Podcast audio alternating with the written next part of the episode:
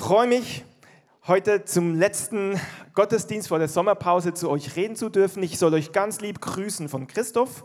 Ähm, Christoph und seine Familie sind schon unterwegs in den Urlaub nach England. Die Jugend wird ihnen nachreisen. Ich habe das Privileg mitzugehen. Wir fliegen morgen, sind schneller. Die sind mit dem, mit dem Bus, deswegen sind die jetzt schon unterwegs. Also ganz liebe Grüße von Christoph. Ja, wow. Ist Gott gut? Gott ist gut. Wir haben vorhin gesungen, You are always good. Oder irgendwie so, ne? You, you're, ähm, ich weiß den Wortlaut nicht mehr genau, aber du bist immer gut. Und ich möchte ein Zeugnis geben. Ähm, ich habe heute Morgen von drei Leuten gehört, dass sie Probleme haben mit dem Rücken, Rückenschmerzen, wie auch immer. Und ich selber bin auch davon betroffen. Ich bin der Vierte. Wenn du bist, da bist, der auch Probleme hat. Auf jeden Fall, wir haben das gesungen, du bist immer gut. Und ich habe dann so den Eindruck gehabt, Tanz. Und ich hatte vor Jahren mal einen Bandscheibenvorfall und wenn man hüpft, dann gibt es einen Schlag und es tut tierisch weh. Und es tut nicht weh. Gott ist gut. Gott ist gut. Ich habe Anfang der Woche konnte ich mich kaum aufrecht halten. Also Gott ist gut. Und ich möchte euch sagen, wenn du da bist, egal was, empfange Heilung jetzt unter der Gegenwart Gottes, unter der Gegenwart Gottes. Gott ist ein übernatürlicher Gott.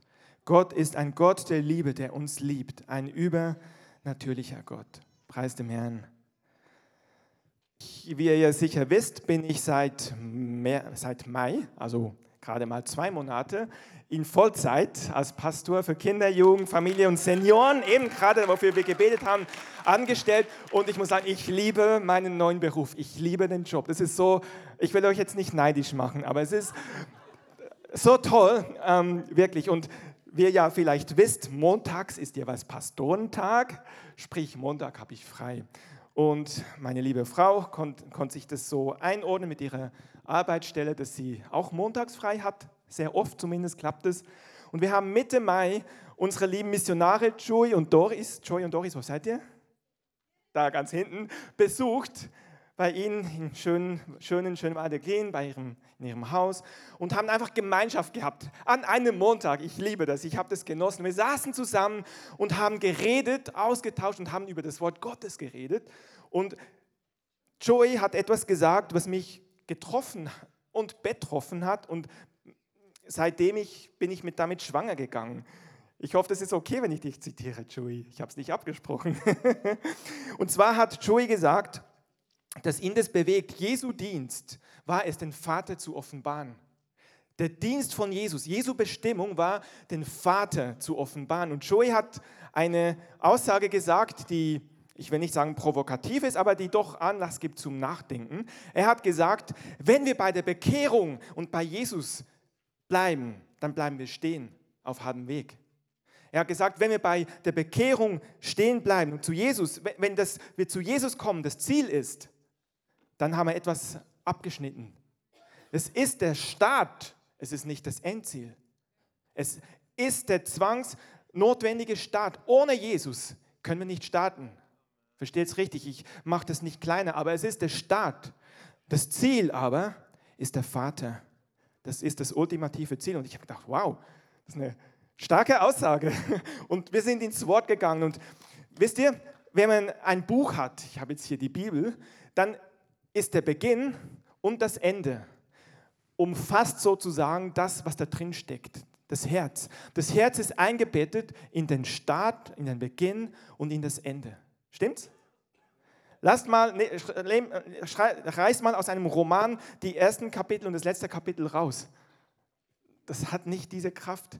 Deswegen möchte ich mit euch heute ins Wort gehen, weil das Wort Jesus sagt von sich, dass er das fleischgewordene Wort ist. Es ist wieder so eine Aussage, die man menschlich schlecht verstehen kann. Jesus sagt, ich bin das, was da drin steht.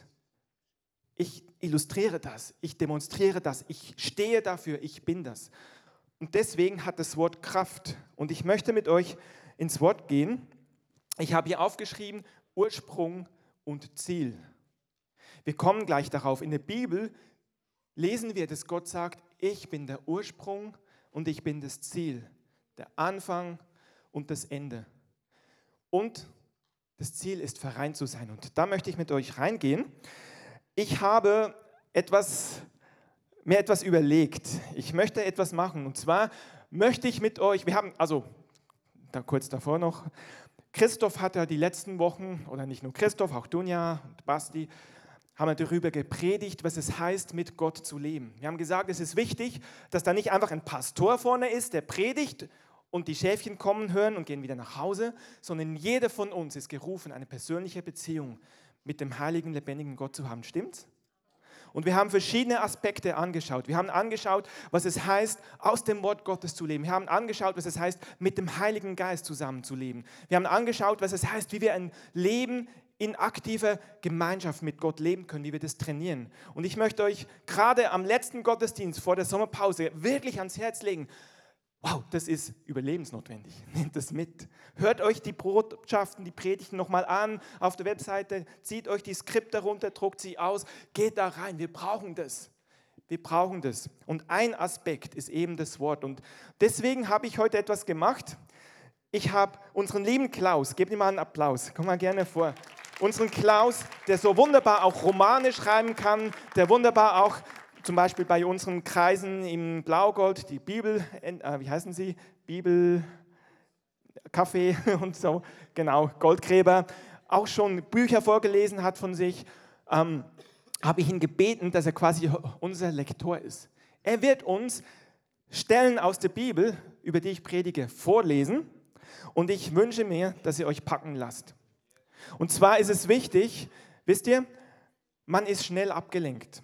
Jesus ist das lebendige Wort. Jesus sagt, oder Paulus sagt, die Bibel, die Worte an sich haben keine Kraft, sondern nur, wenn es in uns lebendig wird. Und wie wird es lebendig? Ihr wisst, ich bin auch Kinderpastor und wir bringen den Kindern bei, wie sie Jesus begegnen. Und es hilft oft, die Augen zuzumachen und unseren Verstand, unsere Vorstellungsvermögen zu nutzen. Also wenn Klaus vorliest, dürft ihr gerne die Augen zumachen, solange ich nicht einschläft und stellt euch das richtig vor, geht richtig hinein. Wir wollen in die Story der Bibel hineingehen. Seid ihr bereit? Seid ihr bereit? Okay, super. Gut. Anfang und Ende. Im Anfang. Wir starten im Anfang. Und zwar lesen wir davon ganz am Anfang der Bibel, was Gott was Gottes Wille ist. Und ich bitte dich, Klaus, dass du uns jetzt aus 1. Mose 1 ab Vers 26 vorliest. Wir müssten noch das Mikrofon einschalten. Eins, zwei. Super. Dann sprach Gott, lasst uns Menschen machen, als Abbild von uns, uns ähnlich. Sie sollen über die Fische im Meer herrschen, über die Vögel am Himmel und über die Landtiere, über die ganze Erde und alles, was auf ihr kriecht. Und da schuf Gott den Menschen nach seinem Bild, als sein Ebenbild. Schuf er ihn. Er schuf sie männlich und weiblich. Und Gott segnete sie dann und sagte zu ihnen, seid fruchtbar und vermehrt euch, füllt die Erde und macht sie euch untertan. Herrscht über die Fische im Meer über die Vögel am Himmel und über alle Tiere, die auf der Erde leben. Herrscht über alle Tiere, die auf der Erde leben. Was mich hier drin trifft, ist, Gott sprach, lasst uns Menschen machen. Von wem kam der Impuls? Von ihm. Das ist der Anfang. Gott sprach, lasst uns Menschen machen. Und warum? Wenn wir weitergehen, ich habe das hier oben auf der Folie notiert, lesen wir in 1. Mose Kapitel 3, dass als dann der Mensch, ich gehe jetzt nicht in jedes Detail, ihr kennt die Geschichte, und wenn ihr sie nicht kennt, kauft euch eine Kinderbibel, da ist das schön illustriert, wie die Schlange um den Baum sich schlängelt und Eva nimmt von diesem Frucht. Manche sagen, es ist ein Apfel, das steht aber nicht in der Bibel, egal. Auf jeden Fall, sie haben von dieser Frucht vom Baum der Erkenntnis gegessen. Und was ist passiert? Sie mussten aus dem Paradiese raus. Aber bevor sie raus mussten, lesen wir, am Abend, als es kühl wurde, hörten sie Gott durch den Garten gehen. Also stellt euch vor, da ist ein Garten, Gott hat den gemacht, hat einen Menschen reingepflanzt und Gott spaziert abends im Garten. Ich habe mich gefragt, war das einfach Zufall oder ist das öfters passiert? Und ich wage mal zu vermuten, dass das nicht nur einmalig war. Weil Gott hat gesagt, lasst uns Menschen machen für uns. Also ich vermute wirklich, dass Gott regelmäßig mit den Menschen Gemeinschaft hatte. Da versteckten sich der Mann und seine Frau vor Gott zwischen den Bäumen. Doch Jahwe, Gott, rief den Menschen, wo bist du? Gott wollte Gemeinschaft haben mit den Menschen. Okay, verstehen wir das, das Bild? Also am Anfang hat Gott den Menschen geschaffen und die waren eins. Bis etwas dazwischen kam und der Mensch musste aus dem Paradies raus. Gut, wir haben jetzt nicht genug Zeit, durch die ganze Bibel zu gehen, deswegen gehen wir direkt ans Ende. Wir springen in das letzte Buch der Bibel, in das letzte Kapitel. Ihr dürft gerne das, was dazwischen ist, ähm, zu Hause lesen. Jetzt fehlt eine Folie anscheinend. Ähm, nicht so schlimm. Folie 2, dann lasse ich halt das Bild hier. Und zwar, es gibt ein Ziel, was wir in der Bibel lesen können. Es gibt ein ultimatives Ziel. Und wir lesen das aus dem zweitletzten Kapitel der Bibel, aus Offenbarung 21, 1 bis 4. Bitte. Dann sah ich einen ganz neuen Himmel und eine völlig neuartige Erde. Der erste Himmel und die erste Erde waren vergangen. Auch das Meer gab es nicht mehr.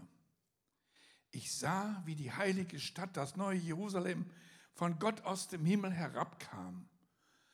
Sie war schön wie eine Braut, die sich für den Bräutigam geschmückt hat.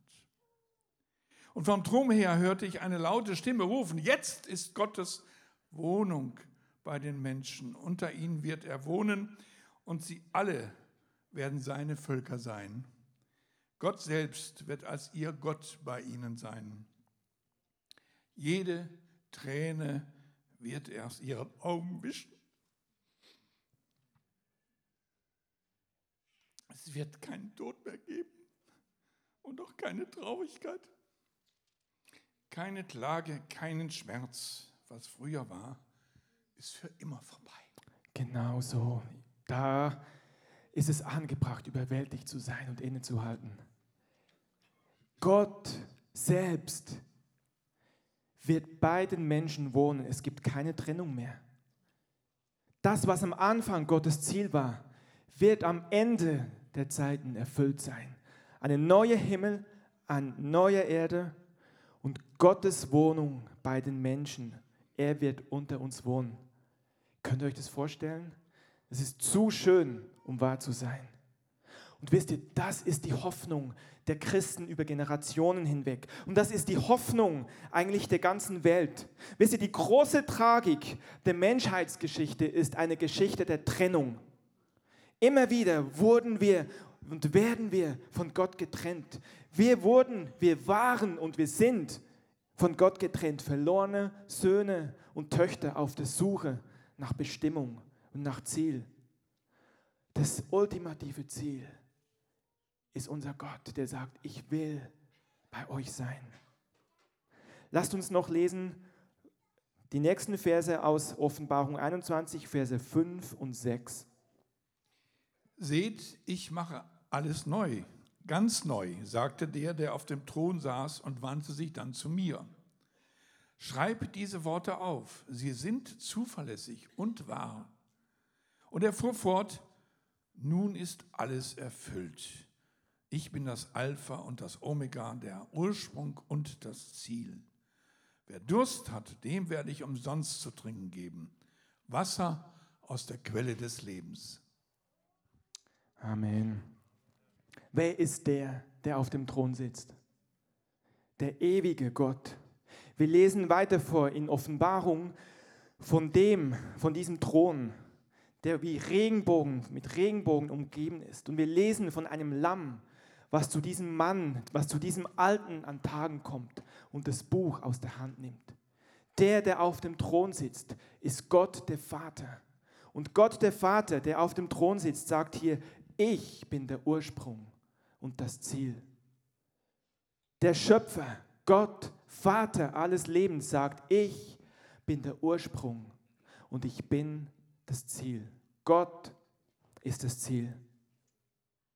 Ich habe mich gefragt, wenn Gott das Ziel ist, wie ist er denn? Wie ist Gott? Und das ist eine wichtige Frage. Und Jesus behauptet von sich, ich bin die Offenbarung des Wortes. Ich bin das offenbar gewordene Wort. Ich bin der Sohn des lebendigen Gottes. Jesus behauptet von sich, Gott zu sein, der Sohn Gottes zu sein und eins zu sein mit Gott. Und ich möchte diese Stelle lesen, wie er zu seinen Jungen spricht, ein Dialog aus dem Neuen Testament, aus Johannes Kapitel 14, die Verse 6 bis 11. Ich bin der Weg, antwortete Jesus. Ich bin die Wahrheit und das Leben. Zum Vater kommt man nur durch mich. Wenn ihr erkannt habt, wer ich bin, dann habt ihr auch meinen Vater erkannt. Schon jetzt erkennt ihr ihn und habt ihn bereits gesehen. Herr, zeige uns den Vater, sagte Philippus. Das genügt uns. Ach, so lange bin ich schon bei euch, Philippus, und du kennst mich immer noch nicht? erwiderte Jesus. Wer mich gesehen hat, der hat den Vater gesehen. Wie kannst du sagen, zeige uns den Vater? Glaubst du denn nicht, dass ich im Vater bin und der Vater in mir ist? Was ich euch versprochen habe, stammt doch nicht von mir. Der Vater, der in mir ist, handelt durch mich. Er ist sein Werk. Es ist sein Werk. Glaubt mir, dass ich im Vater bin und der Vater in mir ist. Wenn aber nicht, dann glaubt wenigstens aufgrund dessen, was ich getan habe.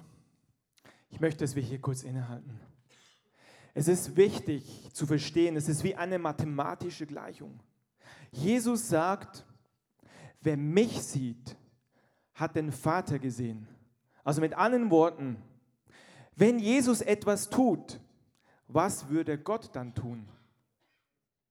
Wenn Jesus sagt, wer mich sieht, sieht den Vater, ist da eine Einheit. Seid ihr einig mit mir?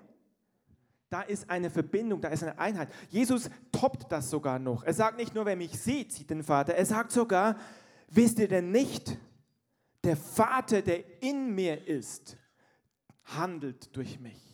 Also Jesus stellt den Anspruch, all das, was er tut, ist eigentlich der Vater. Wisst ihr, ich habe gemerkt, wenn man so ein paar Jahre Christ ist, was bei mir zutrifft, dann hat man manchmal so, auch gerade wenn man das Alte Testament liest, denkt man manchmal, ja, Gott ist irgendwo fern, ist irgendwo, naja, ist heilig, ist bestraft die, die dann nicht so tun, wie sie sollen, wie auch immer. Also man hat manchmal so ein komisches Bild über Gott. Manchmal fällt es einem schwer mit Gott. Kennt ihr das? Das ist einem, denkt man, ja, wie, wie ist denn Gott? Wir können ihn so schlecht greifen. Und wisst ihr, Jesus, ich glaube, zu Jesus hat man einen einfachen Zugang. Ich höre von vielen Leuten gerade, wenn sie auch neu zu Gott kommen, es ist vor allem erstmal Jesus.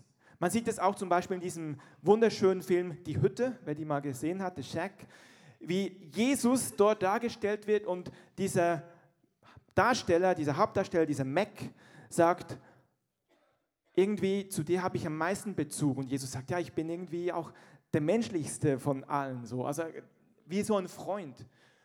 Aber wisst ihr was? Genau das ist auch der Vater. Weil Jesus sagt, ich bin der Vater. Das, was ich tue, nein, nicht, Entschuldigung, wichtig, dass ich da nicht was Falsches sage. Nicht ich bin der Vater, ich bin eins mit dem Vater. Das ist nicht, dass ihr was Falsches versteht. Also ich bin wie der Vater. Ich tue, ich handle wie der Vater. Der Vater ist in mir. Vater, Sohn und Heiliger Geist. Drei Personen und doch eins in dem, wie sie handeln und sind und reden und tun und wirken. Und ich möchte, ich habe ein paar Bibelstellen aufgeschrieben. Wir gehen da jetzt nicht rein. Ihr kennt die Geschichten.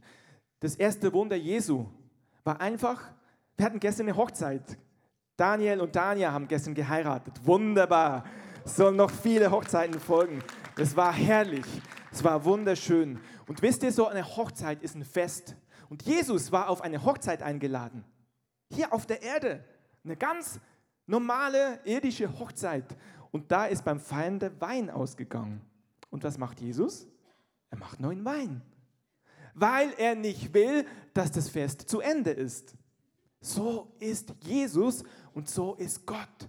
Ist das ein guter Vater, der sich kümmert um dein Fest? Nimm es für dich, der sich kümmert, wenn du wenn du eine WG-Einweihungsparty machst, er kümmert sich draus kümmert sich darum, dass ihr genügend Essen habt. Er kümmert sich darum um dich. Egal was du planst, er ist da. Er ist ein guter Vater. Jesus hat Wein gemacht. Oder da war eine Ehebrecherin. Wisst ihr, das Gesetz sagt, wer beim Ehebruch erwischt wird, damals in Israel im Alten Testament, soll gesteinigt, umgebracht werden. Und Jesus, der doch der Sohn Gottes ist, der das ganze Gesetz kennt, was macht er? Er schreibt auf den Boden, was auch immer er da geschrieben haben mag. Und er sagt, ich verurteile dich nicht, aber sündige nicht mehr. Oder er weckt einen Sohn, den einzigen Sohn auf von einer Witwe. Der Sohn ist gestorben.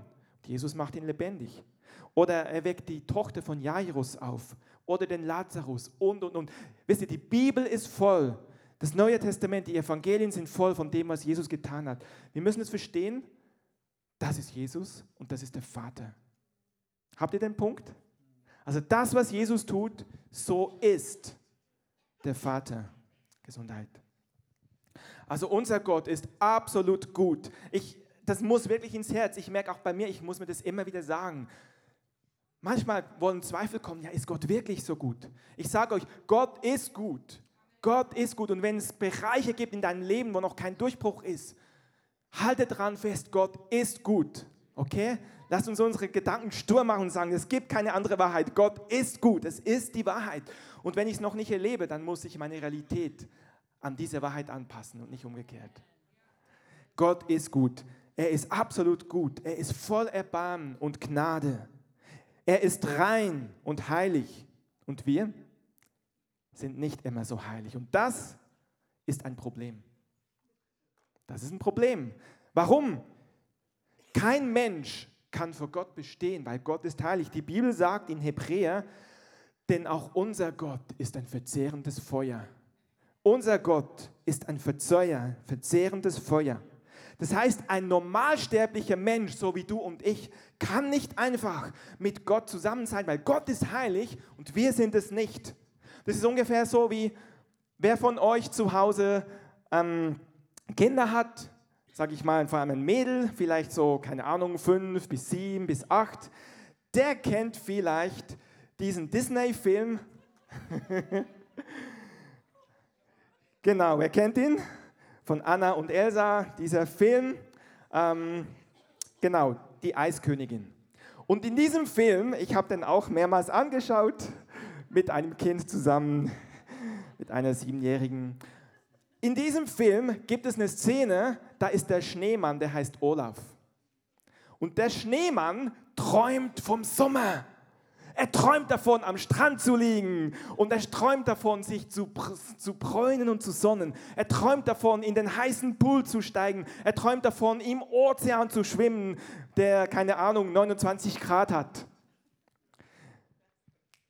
Ein Schneemann, der im Sommer ist, wird zur Pfütze. Der kann nicht lange überleben. Er wird zur Pfütze. Aber allerdings ist es heute so, wenn wir durch die Weltgeschichte schauen, wenn wir unser Land schauen, scheint es mir, dass es viele Olafs gibt, die scheinbar unbehelligt an der Sonne tanzen. Was meine ich damit? Ich meine, es scheint so, dass heutzutage jeder tun und machen kann, was er will. Und scheinbar ohne Einschränkung, ohne sich dabei die Finger zu verbrennen. Was heißt das für uns? Was bedeutet das? Ich schließe daraus, dass das nur heißen kann, dass die Menschheit als solches, ich rede nicht von uns, sondern die Menschheit als solches momentan ohne Gott lebt. Gottlos. Also ohne Gott. Die Menschheit lebt ohne Gott, weil wenn Gott da wäre, weil er ja ein verzehrendes Feuer ist, würden wir uns die Finger verbrennen. Mehr als das, wir würden verbrennen. Versteht ihr das? Das heißt, wir leben im Moment, die Menschheit lebt im Moment ohne Gott. Und es gibt eine ganz, ganz interessante Stelle und das ist eigentlich so mein Hauptpunkt, zu dem ich jetzt komme. Ich hoffe, ihr habt noch Kraft zum Hören. Die Botschaft der Bibel ist aktuell heute und ich möchte jetzt noch in die Mitte der Bibel springen und zwar das letzte Buch des Alten Testamentes, Malachi.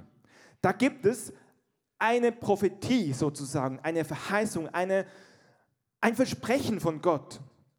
Und das ist ganz interessant. Und ich möchte dich bitten, Klaus, dass du liest aus Malachi Kapitel 3, die Verse 16 bis 21. Jahwe hörte aufmerksam zu, als die Menschen, die ihn fürchteten und seinen Namen achteten, so miteinander redeten. Für sie wurde ein Gedenkbuch vor ihm geschrieben. Sie werden mein persönliches Eigentum sein. An dem Tag, an dem ich eingreife, werde ich sie verschonen, wie ein Mann seinen gehorsamen Sohn verschont, spricht Jahwe, der allmächtige Gott. Dann werdet ihr wieder den Unterschied zwischen Gerechten und Ungerechten sehen, zwischen denen, die Gott dienen und denen, die es nicht tun. Denn der Tag kommt, der wie ein Feuer im Backofen lodert, er wird alle Frechen und Gottesverächter wie Strohstoppeln verbrennen und weder Wurzel noch Zweig übrig lassen, spricht Jahwe, der allmächtige Gott. Aber euch, die ihr meinen Namen fürchtet, wird die Sonne aufgehen. Gerechtigkeit und Heilung strahlen für euch auf. Und ihr werdet Freudensprünge machen wie Kälber, die man auf die Weide hinauslässt. Und dann werdet ihr die Gottlosen zertreten.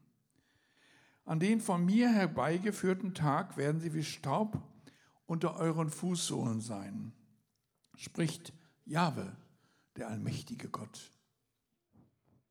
Wir haben gehört, es gibt einen Tag, wo dieses scheinbar weitermachen können, wie wir, wie wir wollen, nicht mehr geht. Es kommt ein Tag, wo Gott einen Unterschied macht. Und wisst ihr, hier lesen wir wieder von diesem verzehrenden Feuer. Wir lesen davon, es wird sein wie ein Feuer, was im Ofen lodert, im Backofen.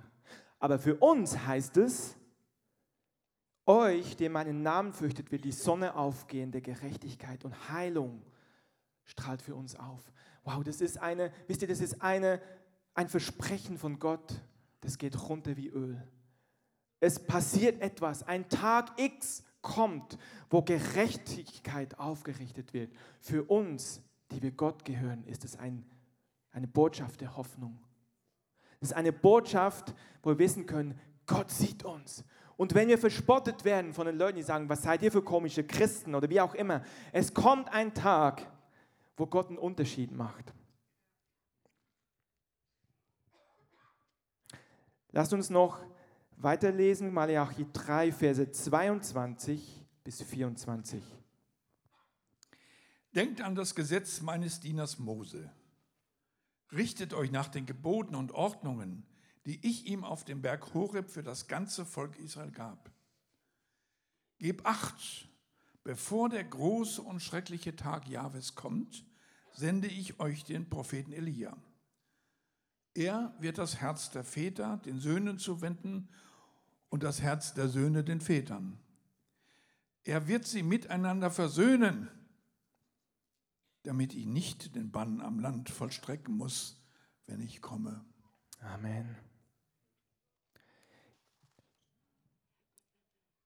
Dieser Tag, dieser große und wie die Bibel sagt, schreckliche Tag, je nach Übersetzung, dieser große und herrliche Tag, das ist dieser Tag X. Und Gott sagt, bevor dieser Tag X kommt, sagt er uns erstmal, denkt an das Gesetz Mose. Was ist das Gesetz? Im Psalm 119, Vers 9 heißt es, wie kann ein junger Mann, ein Jüngling, seinen Weg unsträflich wandeln, indem er sich an seine Worte hält. Also das Gesetz an sich, das, was Gott offenbart, ist gut. Das Gesetz ist das, was Gott sagt, wie das Leben funktionieren soll. Das ist gut die Worte Gottes, das, was er uns zeigt, wie wir miteinander umgehen sollen, das ist voller Güte und voller Gutheit. Manchmal denken wir, das Gesetz ist alt, altes Testament. Das Gesetz an sich ist gut, das sagt auch Paulus. Nur wir schaffen es nicht aus uns selber, das einzuhalten. Jesus hat es für uns eingehalten. Aber das Gesetz offenbart, wie wir miteinander umgehen sollen, offenbart Gerechtigkeit. Und Gott sagt, haltet das Gesetz in eurer Acht. Also denkt an das Gesetz. Denkt daran. Das heißt mit anderen Worten, lasst euch prägen von diesen Worten. Das ganze Wort, die ganze Bibel. Lasst euer Leben prägen. Das soll der Maßstab sein. Nicht das, was in der Tagesschau gesagt wird oder nicht das, was in der neuesten Forum-Chat-Gruppe irgendwie ausgetauscht wird, wie man sich verhalten soll. Gottes Maßstab ist das Wort Gottes. Und es ist, wird sich nicht ändern, es bleibt. Das Gesetz ist gut. Gottes Maßstäbe sind gut. Und er sagt, denkt daran, richtet euer Leben danach. Richtet euer Leben danach. Und dann sagt er, bevor dieser Tag kommt, wo ich eben den Unterschied mache, werde ich das Herz der Väter den Söhnen zuwenden. Und Klaus, du darfst dich jetzt hinsetzen. Vielen Dank. Wir werden die weiteren Stellen nicht vorlesen, weil die Zeit uns davon rennt. Ich werde sie nur kurz erwähnen. Ich möchte dieses Gesetz Mose möchte ich noch ein paar kleine, kurze Minuten reingehen. Dieses Gesetz, was, wie ist denn das? Wo ist denn das überhaupt gekommen? Und dazu gehe ich noch einmal an den Anfang des Gesetzes. Ihr kennt die Geschichte, ich habe darüber auch schon mal gepredigt am Palmsonntag. Dieses Bild, der Berg Sinai, das ist der Berg in der Wüste, wo Gott die Gesetzestafeln dem Volk Israel gegeben hat. Die zehn Gebote kennt jeder, kennt man auch sogar, Schulkinder kennen das schon. Das ist dort, wo das Gesetz gegeben wurde. Und Ganz interessant, ich zitiere das nur kurz, das steht, wenn ihr es zu Hause lesen wollt, was ich wirklich empfehlen kann über diese drei Wochen, weil es ist einfach, es ist im Alten Testament und es ist faszinierend. Das steht im 2. Mose, in Exodus 19, Kapitel 19 ab Vers 1. Da fängt es an, da steht es drin. Und wir lesen, dass das Volk Israel an diesen Berg kommt und Gott spricht zu Mose und sagt, ich möchte euch begegnen. Und er sagt, komm auf den Berg. Und dann steigt Mose hoch und Gott sagt dann zu Mose, ihr habt gesehen, wie ich euch aus Ägypten befreit habe und, und, und. Ihr habt euch ich habe erlebt, was ich für euch getan habe. Also das ist nicht nur Theorie, die haben das praktisch erlebt. Und dann sagt Gott, wenn ihr auf mich hört und auf meinen Bund achtet, dann sollt ihr mein persönliches Eigentum sein. Also Gott sagt, Ihr sollt mein Eigentum sein. Seht ihr wieder den Zusammenhang? Da sind wir wieder. Ihr sollt mein Eigentum sein. Diese Einheit ist da drin. Im Gesetz, im Alten Testament. Denn mir gehört die ganze Erde. Also da ist ein Volk und Gott sagt, ihr sollt mein Eigentum sein. Und dann heißt es, ihr sollt mir ein Königreich von Priestern sein, ein heiliges Volk. Haben wir schon mal sowas gehört? Königreich von Priestern, Könige und Priester. Kennt ihr das? Das steht auch im Neuen Testament. Und das steht schon im Alten Testament. Die Bibel ist eins. Und dann geht es weiter. Und das ist diese, diese Szene, das müsst ihr echt lesen, das ist Hammer. Dann geht Mose runter vom Berg zum Volk und sagt, okay, hört mal zu, liebe Leute, so und so. So sieht's aus. Das hat Gott gesprochen. Das möchte er tun. Und jetzt passt mal auf, dann sagen die Leute zu Mose, Mose, rede du mit uns. Wir werden auf dich hören. Klingt erstmal gut, ne? Wenn wir weiterlesen, 2. Mose 20, 18, dann sagen sie aber, Gott soll nicht mit uns reden, sonst müssen wir sterben. Das heißt, du Mose, Du sollst mit Gott reden und uns dann sagen, was wir tun sollen, aber nicht Gott direkt. Ist das das, was Gott wollte? Was denkt ihr? Kennen wir das auch von, von Kirchen und von Religionen, dass ein Priester, der sagt, was zu tun ist? Und ich sage es mal ein bisschen plakativ, die dummen Schäfchen, die dann schön hinterher trotten. Was haben wir die letzten Wochen gelehrt? Dass jeder von uns eine Beziehung haben soll mit Gott. Wir sollen ein Volk sein von Königen und Priestern. Und genau im Alten Testament ist das schon sichtbar. Ist das Hammer? Ich finde das so krass. So, jetzt lese ich, ich, ich gebe euch nochmal ein, ein, ein Goldstück, ein Goldnugget. Dann heißt es, Moment, ich bin schon zu weit. Macht nichts. So, also, genau. Mose hat also das dem Volk gesagt. Das Volk hat dann gesagt, du sollst zu uns reden. Aber wir lesen dann dazwischen, was passiert ist.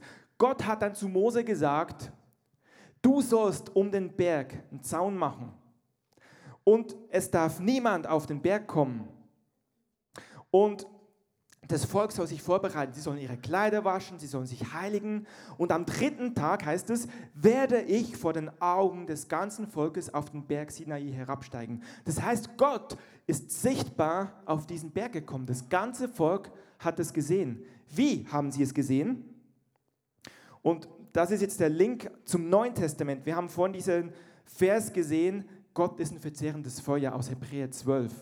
Und wenn man im Hebräer 12 ein bisschen zurückgeht an den Anfang, der letzte Vers, Hebräer 12, 29, heißt es, Gott ist ein verzehrendes Feuer. Wenn wir zurückgehen, Hebräer 12 ab Vers, muss ich schauen, das ist, ich glaube 18 war das gewesen. Nun habt ihr Gott ja auf ganz andere Weise kennengelernt als die Israeliten damals am Sinai oder Horeb, das ist der gleiche, genau. Der Berg, zu dem sie kamen, war ein irdischer Berg. Er stand in Flammen und war in dunkle Wolken gehüllt. Es herrschte Finsternis, ein Sturm tobte. Posaunenschall ertönte und eine Stimme sprach zu ihnen, vor der sie sich so fürchteten, dass sie inständig baten, kein weiteres Wort mehr hören zu müssen. Das ist genau die Szene. Also Gott ist ein verzehrendes Feuer und wir lesen in Hebräer im Neuen Testament rückblickend auf diese Story, die eben in 2. Mose 19 und 20 steht. Das heißt, Gott hat gesagt, ihr dürft nicht auf den Berg, aber ich komme runter, ihr werdet es sehen. Und dann heißt es eben, was ich gerade vorgelesen habe, ihr könnt es nachlesen, 2. Mose 19 ab Vers 16 heißt es, am dritten Tag, am Morgen früh, begann es zu donnern und zu blitzen. Eine schwere Wolke lag auf dem Berg. Gott kam herunter. Es gab Posaunenschall, ein überlautes Dröhnen heißt es. Und dann heißt es, das Volk im Lager zitterte vor Angst. Unser Gott ist ein verzehrendes Feuer. Die haben das erlebt. Gut, wie auch immer, hin und her und hin und her. Mose ging dann rauf, dann hat Gott gesagt, geh noch mal runter und warne das Volk, dass sie nicht hochkommen sollen. Dann sagt Mose, aber, weil das ist ja anstrengend, aber die können ja gar nicht, ich habe doch einen Zaun gemacht. Und Mose wehrt sich da ein bisschen und sagt, warum soll ich nochmal gehen? Die können ja eh nicht kommen. Gott sagt, anyway, geh nochmal. Sag es ihnen wirklich, es ist mir wirklich ernst. Also geht Mose hat nochmal runter, sagt dem Volk, ihr dürft wirklich nicht hochkommen. Und jetzt eine Stelle, die muss ich euch einfach nochmal vorlesen. Das ist, das ist so Hammer, als ich die zum ersten Mal gesehen habe. Ich dachte, hä, stimmt das? Lese ich das wirklich? Das steht im 2. Mose 24, Verse 1 bis 2 heißt es, Gott hatte zu Mose gesagt, steig zu mir herauf und nimm Aaron, das war sein Bruder, der hohe Priester, Nadab, Abihu und 70 von den Ältesten Israels mit. Moment, wir haben doch gerade gehört, es darf niemand auf den Berg. Aber Gott hat dann noch gesagt zu Mose, nimm ein paar Leute mit. Werft euch in gebührender Entfernung von mir nieder nur Mose darf in die Nähe Gottes kommen, die anderen nicht. Und das Volk darf überhaupt nicht auf den Berg steigen. Dann Vers 9 bis, Vers 9 bis 11. Danach stiegen Mose und Aaron, Nadab, Abihu und 70 von den Ältesten Israels den Berg hinauf. Jetzt passt mal auf. Sie sahen den Gott Israels. Im Alten Testament. Der Boden unter seinen Füßen sah aus, als ob er mit Saphirplatten belegt wäre, klar und leuchtend wie der Himmel. Gott griff diese auserwählten Männer Israels nicht an. Also die haben Gott gesehen und blieben am Leben, obwohl er ein verzehrendes Feuer ist, sondern sie durften ihn sehen und, ich liebe das, aßen und tranken in seiner Gegenwart. Tom, essen und trinken in der Gegenwart Gottes, ist das gut? Wow, sie aßen und tranken in seiner Gegenwart. Das ist das, was wir übrigens lesen am Ende der Bibel, lesen wir von einem Hochzeitsmahl des Lammes. Genau das wird dort auch geschehen. Was macht man an einer Hochzeit?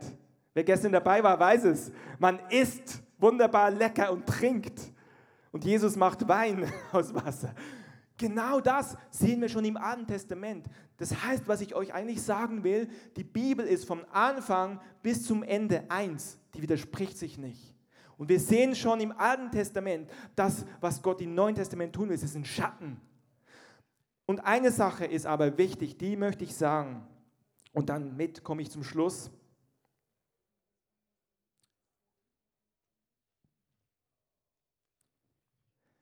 als eben Mose zum Volk dann runterkam und sie gesagt haben, wir wollen nicht mehr, dass Gott direkt redet, wir haben Angst. Wir wollen, dass du mit Gott sprichst, hat Mose dann gesagt, das steht im 2. Mose 20, 21 oder 20, da sagte Mose zum Volk, ihr müsst keine Angst haben. Gott ist nur gekommen, um euch auf die Probe zu stellen. Die Furcht vor ihm sollte über euch kommen, damit ihr nicht sündigt. Carsten, könntest du schon mal, oder das Lobpreisteam könnte schon mal hochkommen? Es geht darum, dass wir Furcht haben vor Gott. Nicht Furcht im Sinne von Angst, aber Ehrfurcht, weil Gott ist ein verzehrendes Feuer. Wisst ihr, bevor dieser Tag X kommt, müssen die Herzen der Väter und Söhne vereint werden. Und es gibt viele Aspekte, die da drin stecken. Eins ist zum Beispiel, dass Generationen vereint werden, dass die junge Generation das Erbe von den Vätern, auch die, die schon nicht mehr da sind, in Deutschland, die Herrenhutter und, und, und, die alten Brunnen, dass wir das ehren, dass wir einander ehren, die Generationen. Aber ich möchte es hier auch beziehen, wir haben gesehen, Gott möchte unser Vater sein. Es heißt von ihm, er ist der Vater aller Vaterschaft. Es geht darum, dass das Herz von seinem Volk, von uns, mit Gott vereint wird. Das heißt, unser Herz soll mit Papas Herz vereint werden. Römer 8, Vers 19 sagt, die ganze Schöpfung wartet auf die Offenbarung oder auf die Offenbarwerdung der Söhne Gottes. Nochmal, die ganze Schöpfung, die ganze Welt, die ganze Kreatur wartet sehnsüchtig darauf. Luther schreibt hart darauf, dass du offenbar wirst. Dass offenbar wird, dass du ein Sohn bist, dass du eine Tochter bist. Und was ist ein Sohn und eine Tochter? Da ist keine Trennung mehr. Wisst ihr, ein Sohn und eine Tochter ist nicht mehr getrennt. Da ist Einheit. Und das ist das, was die Schöpfung drauf wartet. Weil die Welt, heißt es an der Bibel, ist verkauft unter Sklaverei. Die Welt ist verkauft unter die Sklaverei der Sünde. Wir sind von Gott getrennt worden. Aber Jesus hat gesagt, ich bin der Weg zurück zum Vater. Und das ist die Botschaft. Das ist die Botschaft. Und ich möchte euch bitten, schließt doch mal eure Augen und wenn ihr wollt, kniet euch hin oder steht auf. Ich empfinde so, wie der Heilige Geist uns vor dieser Sommerpause persönlich ansprechen will und uns ruft. Und er fragt, wo stehst du? Wo stehst du heute? Bist du ein Sohn? Bist du eine Tochter? Oder bist du ein Waisenkind? Und das ist keine Anklage, aber der Vater, der Vater sehnt sich danach, dass du heimkommst zu ihm. Der Vater ist ein guter Gott. Ja, er ist heilig und ein verzehrendes Feuer. Aber er wartet auf dich. Und vielleicht bist du auch da und sagst, ja, ich habe mal Gott, irgendwie an Gott geglaubt, aber ich habe ein falsches Bild. Vielleicht bist du da und sagst, ich bin von Gott weggerannt, ich bin von ihm weggegangen. Vielleicht bist du da und sagst, ich lebe in Sünde, ich lebe in Dingen, die das Wort eben, wir haben gehört, haltet das Gesetz Mose vor Augen. Ich begehre die Frau meines Nächsten oder ich Nimm es nicht so genau mit der Wahrheit. Vielleicht bist du da und merkst, ich bin nicht versöhnt mit meinen Kindern oder meinem Ehemann, meiner Frau, meinen Eltern. Und wisst ihr, Jesus sagt, ich bin der Weg. Wisst ihr, Gott ist ein verzehrendes Feuer. Das heißt, wir können da nicht einfach so weiterlaufen, wie es ist. Ich empfinde, dass Gott uns das heißt, der Anfang der Weisheit ist die Furcht Gottes. Ich empfinde, dass eine göttliche Furcht auf uns kommen soll. Dass wir uns heiligen vor ihm. Das ist keine Leistung, das ist kein Werk, aber es ist ein tiefes Erkennen, dass wir gefehlt haben. Das heißt, jeder Mensch hat gesündigt. Und wenn du hier bist und wenn du merkst, du nimmst es nicht so genau mit der Wahrheit, da ist Stolz in deinem Leben. Der Herr ist heute hier, um dich zu reinigen. Er hat dafür gezahlt, damit du neu anfangen kannst. Und ich möchte bitten, vielleicht bist du hier und sagst, ich kenne Gott noch gar nicht, aber ich möchte einen Vater haben. Wenn du heute mit Gott starten möchtest, dann gib mir doch ein Zeichen. Wir haben die Augen geschlossen. Bist du hier und sagst, ich bin noch gar nicht auf dem Weg mit Gott, aber ich möchte diesen Vater kennenlernen. Dann ist Jesus da und sagt, ich habe mein Leben für dich gegeben. Ist jemand da, der sagt, ich möchte mit Gott starten, dann gib schnell einfach ein Handzeichen. Heute ist dein Tag. Gott ruft dich. Und vielleicht bist du da und sagst, ja, ich glaube zwar irgendwie an Gott, aber ich merke, die Beziehung, da ist eine Trennung drin. Ich bin gar nicht so eng. Ich bin gar nicht so nah bei Gott. Er will dich heute taufen mit Feuer. Er will dir heute begegnen. Wir machen jetzt hier offiziell Schluss. Ab ungefähr in zehn Minuten wird hinten die Kaffeebar auch eröffnet werden. Und alle Eltern bitte ich in zehn Minuten um halb die Kinder auch abzuholen noch eine kurze Ansage. Wir bleiben in dieser Atmosphäre, aber eine kurze Ansage. Wir haben den Trailer gesehen von der Dreieinhalb-Konferenz. Heute ist der letzte Tag vom Frühbucherrabatt. Wenn jemand jetzt sagt, ich kenne mich mit Internet nicht so aus, ich weiß nicht, wie das geht, ich möchte aber gerne noch so ein preiswertes Ticket haben. Matthias wird nachher hinten an der Info-Ecke sein. Wenn ihr nicht wisst, wie das geht, mit im Internet euch anzumelden, geht ihr zu ihm hin und er kann euch so ein Frühbucherticket mit euch zusammen ausfertigen. Er sagt euch dann alles, wie das geht. Genau. Das heißt, ich bete jetzt einen Segen, dann dürfen die, die gehen müssen oder gehen wollen, gehen.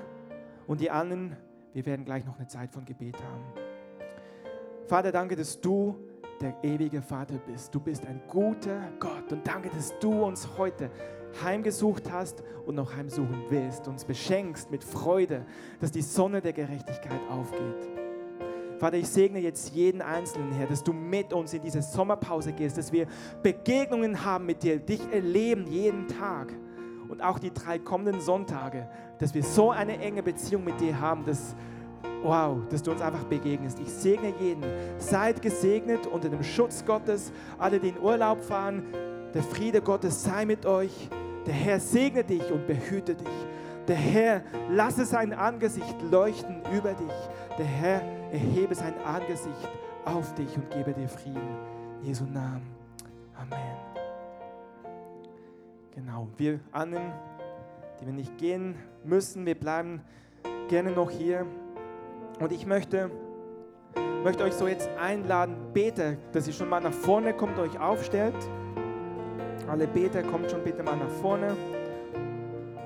Vielleicht könnt ihr das Licht ein bisschen dimmen, damit wir wirklich so in der Gegenwart Gottes stehen können. Und ich rufe nochmal einfach so in den Raum raus. Bist du heute hier und sagst, ich kenne meinen Gott, ich kenne Gott nicht als meinen Vater, dann ist es für dich, dann komm nach vorne. Gott will dir begegnen, er will dir zeigen, dass er gut ist. Wenn du hier bist und sagst, ich habe es nicht so genau genommen, ich bin irgendwo von Gott weggerannt. Er will heute mit heiligem Feuer auf dich kommen und er will dich kennzeichnen als Sohn und als Tochter, dann komm auch nach vorne. Wir wollen dich segnen. Der Heilige Geist will wirklich heute ein richtiges Pfund geben, so ein richtige, richtiges Paket von seiner Gegenwart.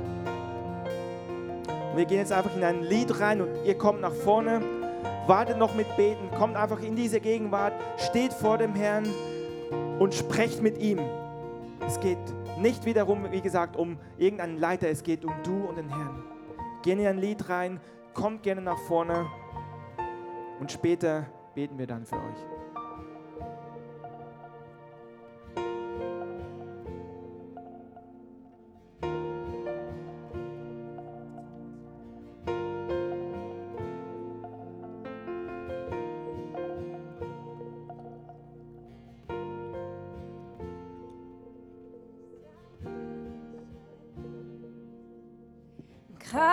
Weisheit bist mein Rückenwind.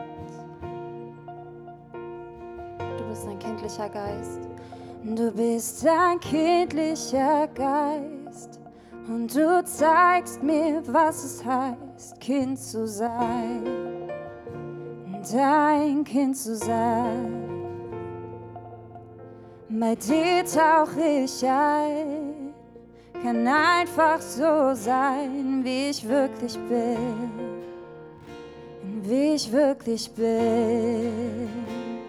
Du bist ein kindlicher Geist. Und du zeigst mir, was es heißt, Kind zu sein, dein Kind zu sein. Bei dir tauche ich ein, kann einfach so sein, wie ich wirklich bin, wie ich wirklich bin. Und du ziehst mich in die Arme des Vaters, in die Arme des Vaters. Und du ziehst mich in die Arme des Vaters, in die Arme des Vaters.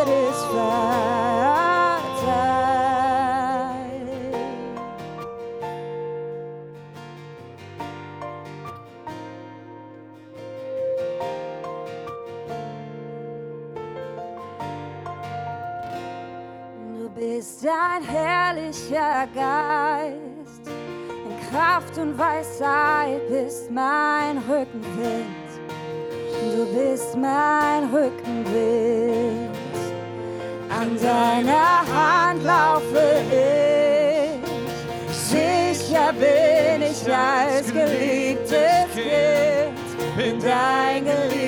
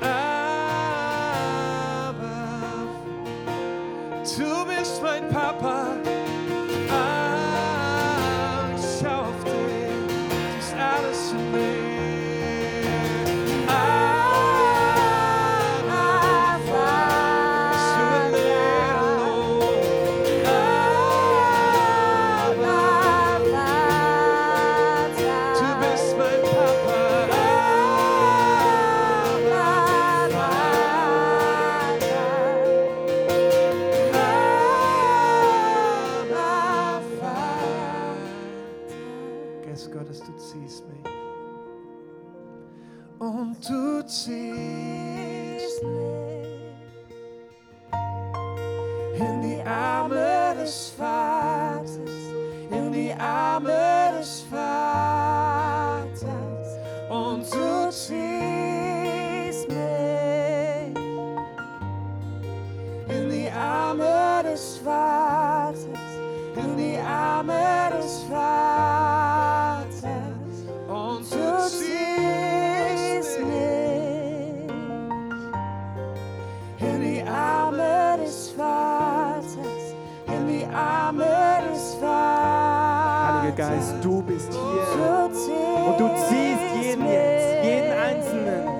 in die Arme des Vaters. Und ich spreche aus, dass da keine Angst sein braucht, Durch Jesus haben wir freien Zugang zu diesem Vater, der ein verzehrendes Feuer ist. Aber wir sind schon für ihn verzehrt. Wenn wir unser Leben ihm auf den Opferaltar gelegt haben, brauchst du von diesem Feuer keine Angst haben, sondern es ist das Feuer, was dich entfacht. Es ist das Feuer, was dir Kraft gibt, einen Unterschied zu machen. Es ist ein Feuer der Leidenschaft für uns, die wir seine Kinder sind. Geht, müssen wir keine Angst haben vor dem Feuer, sondern es ist die Sonne der Gerechtigkeit, die aufgeht und Heilung um ihren Flügeln. Herr, du ziehst uns jetzt, Geist Gottes, in die Arme des Vaters. Komm jetzt in die Arme des Vaters. Stellt euch hin, stellt euch in die Gänge einfach. Stellt euch hin und sagt, Gott, ich komme zu dir persönlich in deine Arme und ich empfange deine Liebe. Ich empfange Sohnschaft. Ich empfange Tochterschaft. Ich empfange, dass ich dein Kind bin. Ich bin dein geliebtes Kind. Und alle Scham, alle Schande, alle Schuld ist abgewaschen durch das Blut Jesu. Und wenn da noch was ist, was dir bewusst wird, kannst du es gerade jetzt ablegen und dann ist es weg. Wie wir gehört haben von Kim, alles, was am Licht ist, ist offenbar, ist weg. Bring es vor ihn, wenn dir jetzt was einfällt. Du persönlich. Wir warten noch mit Beten. Persönliche Zeit. Bring es vor ihn. Wenn dir was bewusst wird, sag es ihm. Und du brauchst keine Angst haben, sondern was am Licht ist, verliert seine Kraft und du bist frei. Und das Blut Jesu heißt es, reinigt uns von jeder Schuld und Ungerechtigkeit. Herr, durch dein Blut, durch dich kommen wir die Arme des Vaters, weil du sagst, ich, ich bin der Weg. Ich, ich bin der Weg, sagst du, Jesus. Lass uns so noch vor ihm bleiben und lass uns noch mal singen. Du siehst mich, die Arme des Vaters. Sicher bin, an deine Hand laufe ich. Sicher bin ich als geliebtes Kind, bin dein geliebtes Kind. An deiner Hand laufe ich.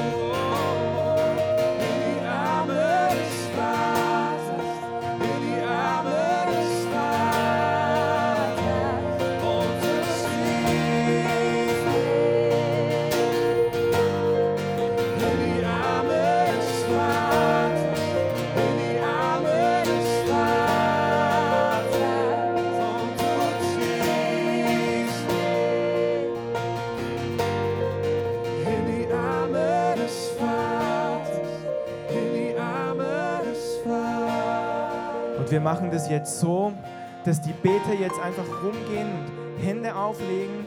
Und ihr betet einfach, dass die Gegenwart Gottes auf die Einzelnen fällt, dass das Feuer Gottes, das verzehrende Feuer, was für uns die Sonne der Gerechtigkeit ist, einfach auf die Einzelnen fällt. Wirklich betet so um eine Feuertaufe mit dem Heiligen Geist, um eine neue Erfüllung, um Kraft zu rennen, so wie Elia durch die Wüste gerannt ist, um Kraft zu rennen, auch die nächsten drei Wochen. Einfach geht hin und legt die Hände auf und betet für die Einzelnen betet, dass Gott jeden Einzelnen einfach so heimsucht.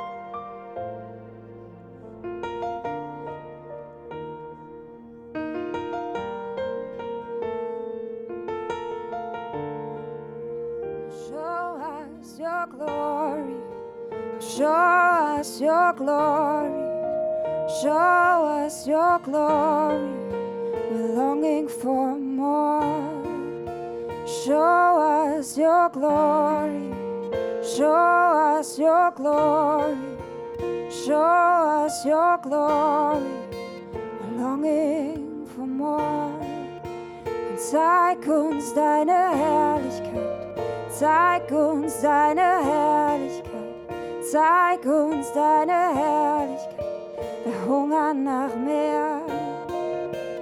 Zeig uns deine Herrlichkeit, zeig uns deine Herrlichkeit, zeig uns deine Herrlichkeit. Show us your glory, show us your glory, show us your glory longing for more. Show us your glory. Come show us your glory. Show us your glory. Herr, du zeigst uns deine Herrlichkeit.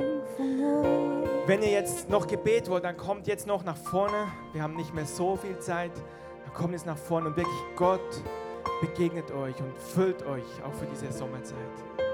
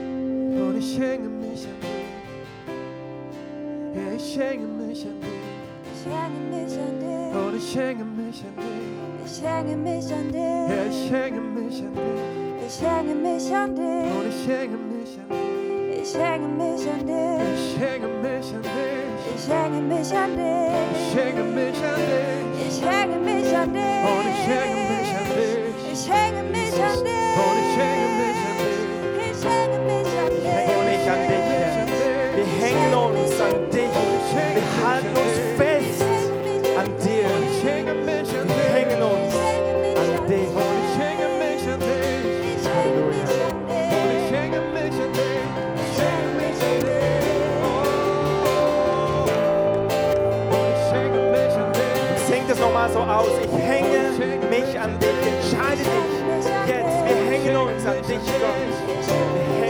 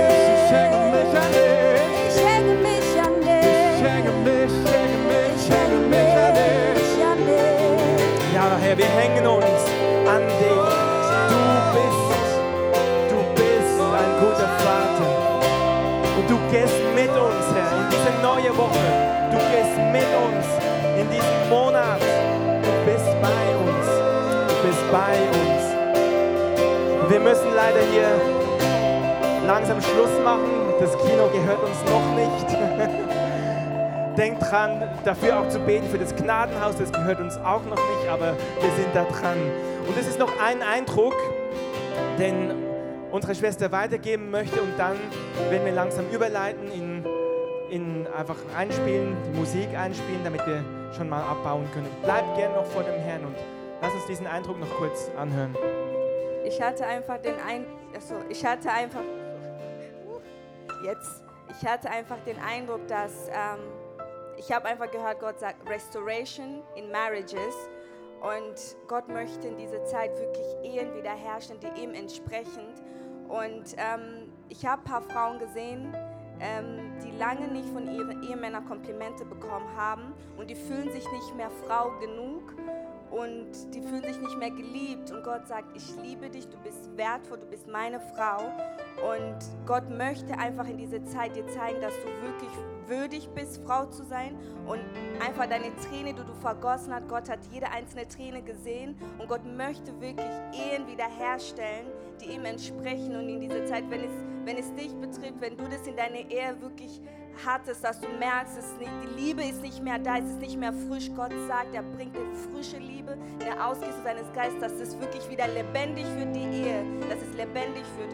Und ähm, dann hatte ich, glaube ich, für Carsten, ich weiß nicht, ob es so passt, aber ich sage es einfach, ähm, ich habe einfach gehört, dass Gott dir himmlische Songs geben möchte. Ich weiß, ob du das schon mal oft gehört hast.